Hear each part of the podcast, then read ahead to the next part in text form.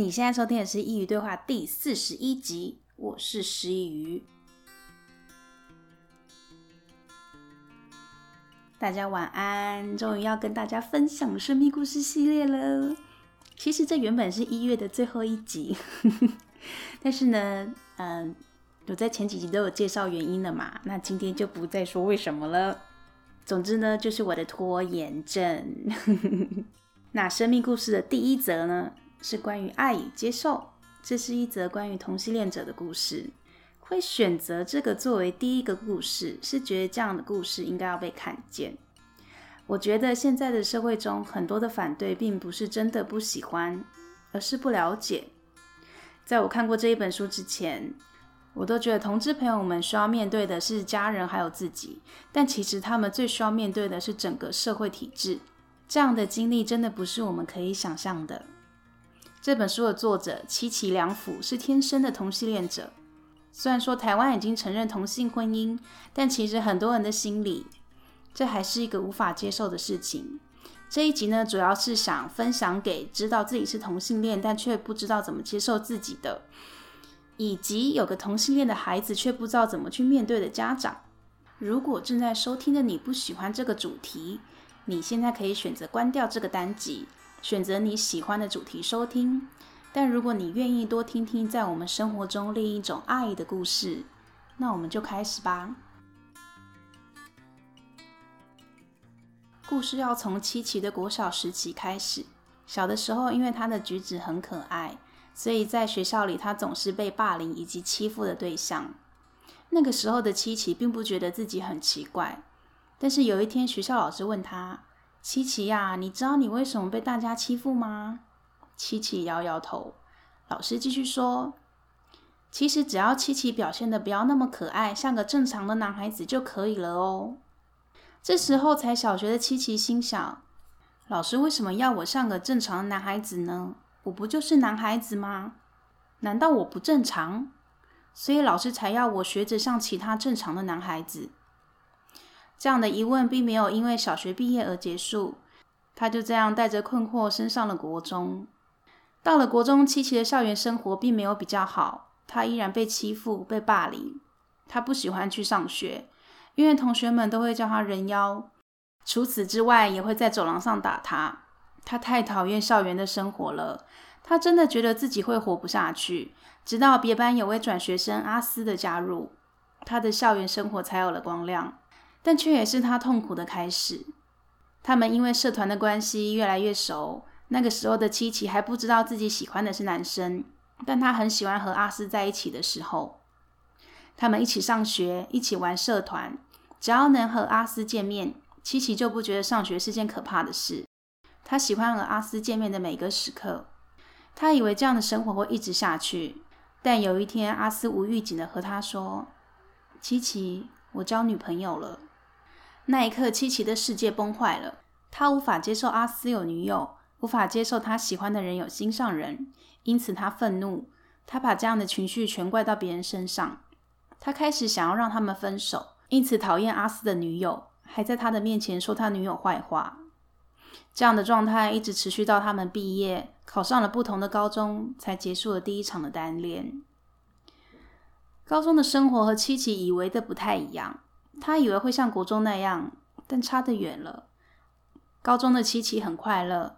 他还是一样散发着可爱的气息，但这次没有人霸凌他。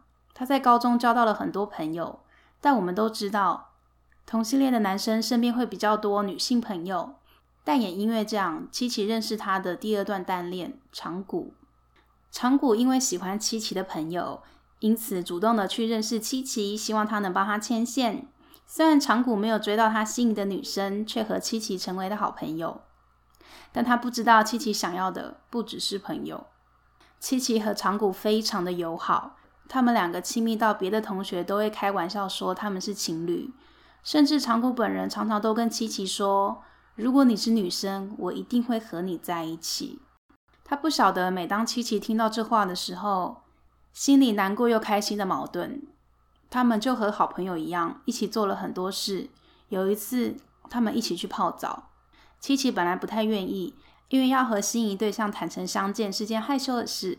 但他又一直告诉自己，正常的男孩子会这样做的，而且不会感到害羞吧。所以他鼓起了勇气和长谷赤裸相见。但事情的发展却让他很痛苦。七七选择了一个单人池，他想这样长谷应该就不会跟他泡在同一个池子里的。但长谷却直接走了进来，他们两个挤在一个单人池里，全身赤裸，相视而坐，双脚交错其中。七七害羞到无处遮躲，身体稍微的接触都让七七无法思考。他一直在忍着自己身体的欲望，但长谷却不为所动，一直和他天南地北的聊天。可此时的七崎却一直在想要如何去遮蔽自己显而易见的生理反应。这段煎熬却又甜蜜的泡澡时光，一直到长谷先起身离开浴池才结束，而七崎也终于可以松了一口气。朋友跟朋友间总是会分享一些小秘密。那天长谷开心的跟七崎说：“我交女朋友了。”但七崎一点都不开心，又和国中的时候一样，他心仪的对象又有另一半了。他的反应跟之前一样，他开始愤怒，开始说他女友的坏话。但这次长谷和七崎的交情比较深，长谷跟他说：“其他的朋友都为我感到开心，为什么你要生气？”因为我喜欢你。七崎想这么说，但他没有。他怕这一说出口，他和长谷就再也不是朋友了。又毕业了，七崎离开了北海道，去了东京。这是他第一次离开家里，他终于可以大胆地查询有关于同性恋的相关讯息。他在交友网站上被一个大叔邀约，他去了。这个大叔虽然和他想的不太一样，看起来不像同性恋，但却是开启他出柜大门的人。一直以来，琪琪都知道他喜欢的是男生，他表现得不像这社会所谓正常的男生。他一直不去承认，一直告诉自己，只要他喜欢上女生，他就不会再因为心上人交了女友而伤心难过了。但与此同时，他还是对男生有兴趣。这样的生活，这样的心理状态，把他逼疯了。直到遇见那个大叔，他才承认自己的性向。那个夜晚，他向自己出柜了。东京独居的大学日子，让七七接受了自己。这时候，高中暗恋的对象长谷打了通电话给他，他问说能不能借住他在东京的租屋处，他也要去东京。虽然以前和长谷有过不愉快。但七崎对他的爱还是没有变。听到心仪对象要和自己同居，当然马上就答应了。但长谷是直男这件事依然没有改变。长谷在家里只穿着四角裤走来走去，这对七崎来说都是煎熬。再加上长谷每天晚上都会跟女友爱的通话，日复一日的肉麻内容让七崎再也不想忍了。有一天晚上，长谷惯例和女友通话。但在旁的七崎这次却抢了他的手机，直接把他挂断，因此他们大吵一架。那次之后，长谷搬走了，那个房子又只剩下七七和他那颗单恋的心。在长谷搬走后，有一天晚上，七七的一位女性友人因为被男友劈腿而失恋，因此找了七七到酒吧里诉苦。但她的那些说辞，听在七七耳里全是羡慕。而这些年来的压抑和总是得不到爱的心，让七七太疲惫了。虽然她很想要保守自己是同性恋的秘密，但那一天是真的到极限了。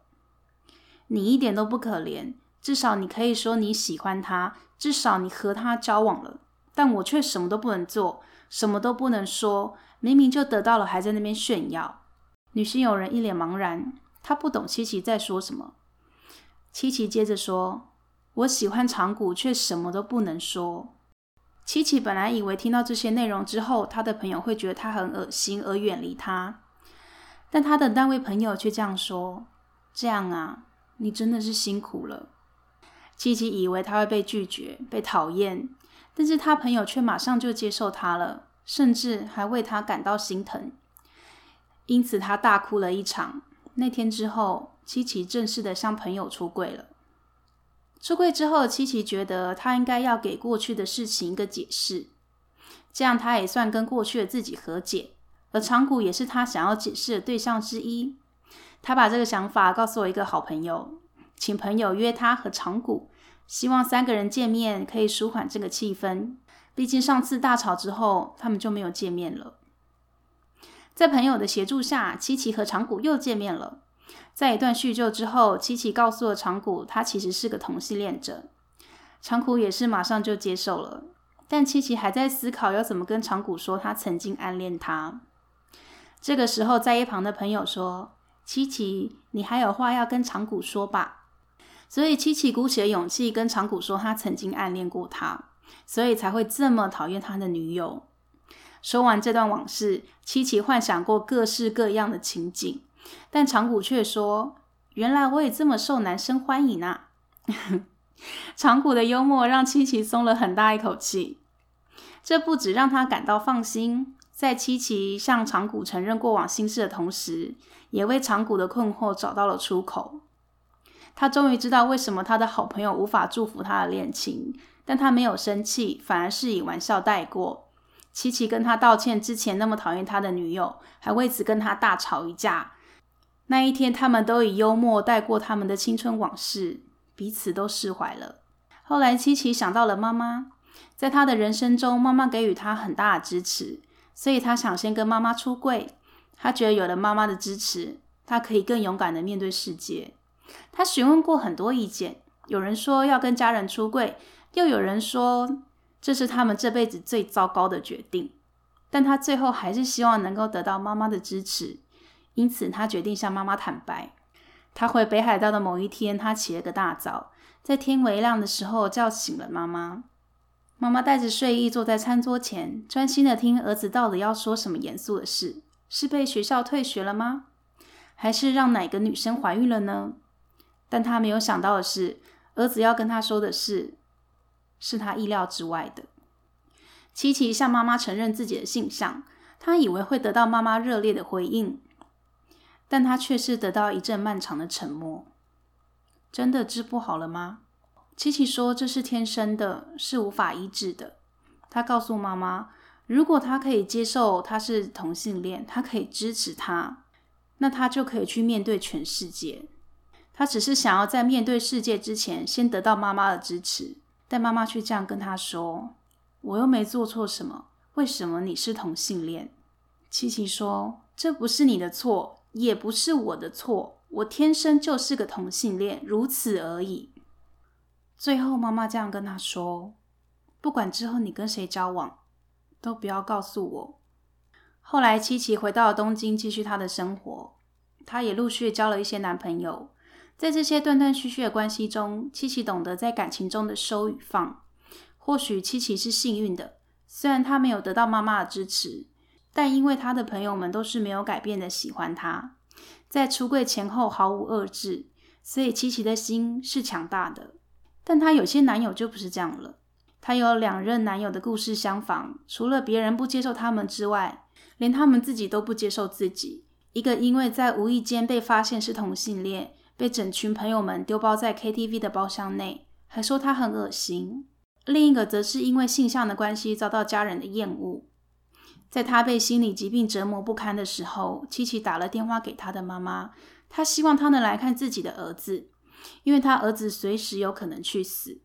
但是在电话遥远的那一端的妈妈却说，希望七奇能代为照顾，因为他儿子是同性恋，他不方便去探望。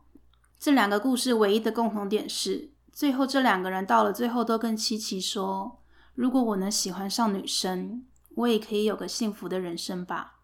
这个问题，七七也曾问过自己无数次，但他知道这不是他能选择的，而他也相信，虽然他是这世上的少数族群，他依然也能有个幸福的人生。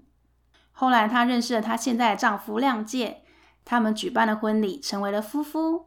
但在结婚之前，七奇还是想要得到家人的支持，所以他打了通电话给他的妈妈。经过了七年，妈妈接受了他的性向。并告诉他，他也会告诉爸爸这件事。在等待妈妈回电时的七奇是紧张的，但妈妈也是。她不晓得她的丈夫知道自己唯一的儿子是同性恋时，会不会跟她当时一样无法接受。手机响了，是妈妈的回电。七奇接了起来，电话那头是妈妈激动的声音：“梁父，你爸爸接受了。”七奇又惊又喜，她不敢置信地跟妈妈确认爸爸的反应。是真的，你爸爸说，原来是这样啊。那小子喜欢的是男人，真是个怪胎！哈哈哈哈！妈妈用了七年的时间去接受他的性向，但原来那个看似严肃的爸爸，居然用玩笑带过。这是七七想都没有想过的。他又惊又喜，但最让他感动的是，后来他的父母以及妹妹还有妹婿都有来参加他和亮健的婚礼。从幼时因为举动被欺负，青春期不愿意承认自己的性向，但后来接受了，并勇敢的向家人朋友坦诚。虽然经过了很多年，但在这一刻，七七的人生总算是圆满了，因为他不只拥有了感情，也拥抱了最完整的自己。七七的故事就到这里了。他写这本书的初衷是希望能给那些曾经像他一样那样迷惘又不接受自己的你。希望透过七七的故事，能够让怀疑自己的你知道，其实这世界上还有很多人像你一样，你一点都不孤单，也给你多一点力量去面对这个世界。也希望借由这个故事，能够让身为家长的你在面对孩子出柜的时候，能够有更多的理解和爱。我觉得这世界上很多的反对，并不是真的反对，而是不了解，因为不够了解，所以选择去排斥。所以，我希望透过今天的分享，能够让这个世界对于同性恋这样的少数族群多一点认识，少一点排斥。又到聊聊近况时间啦！前阵子我和朋友去新竹走走，因为时间还有很多，而且我们是没有行程的，然后我们就在那附近随机找了一个甜点店，想说可以来个下午茶，然后我们就随便找了一间，但是却意外惊喜的。那一间甜点叫梁氏甜点，这一家店我非常的推荐。它是老宅翻新的，有一个小小的后院。如果你喜欢老宅咖啡厅，我想你会喜欢。当然，来甜点店最重要的还是吃甜点。它的产品是非常好吃的。近年来呢，有非常多的网美店林立，但对我而言，我不喜欢只能拍照的店，因为我觉得去餐厅用餐，所以吃应该是要摆在第一个。那装潢应该是辅助，如果它的餐点跟它的装潢有点落差，那那间店我可能就不会再去第二次。可是这一间梁氏甜点呢，它就是装潢很棒，甜点也很棒。那一天我们点了一个百香果戚风，会特别说是因为呢，百香果通常不是我的选择，因为我不是很喜欢吃酸的东西，但是那个百香果戚风真的很好吃，不会太酸，反而很清爽。我记得它是在清大商圈那个附近吧？哎，我其实不是记得很清楚，哎，就是如果你是新竹的朋友的话，我说错的话，请你请你包容。而且当天我们去的时间已经比较晚了，所以其实可以选择的品项没有很多了。后来我离开了之后，我又上他的 FB 去看，发现他其实有很多选项。我会把它的链接放在下方。那如果你是喜欢吃甜点，喜欢老宅咖啡，它好像也有面包、bagel 类，但是因为我没有遇到，我不是很确定。那有任何问题呢，你们都可以上他的脸书去看，推荐给喜欢吃甜点、喜欢找一个地方坐坐、喜欢老宅咖啡厅的你。最后呢，我希望今天的内容能够让这个社会能够多一点爱。如果你喜欢我的内容，可以分享给你认为需要的朋友，一起来收听。面对生命难题时，爱与理解会是全部的解答。感谢你的收听，我们下次见。